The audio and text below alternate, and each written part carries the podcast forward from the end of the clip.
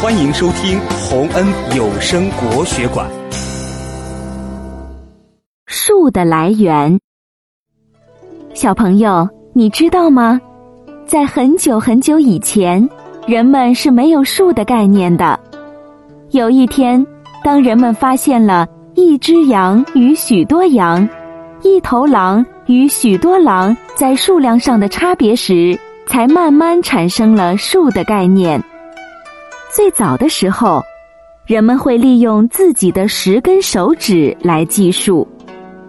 当发现手指不够用时，人们开始想新的方法计数，依次采用了石头计数、结绳计数和刻痕计数等方法。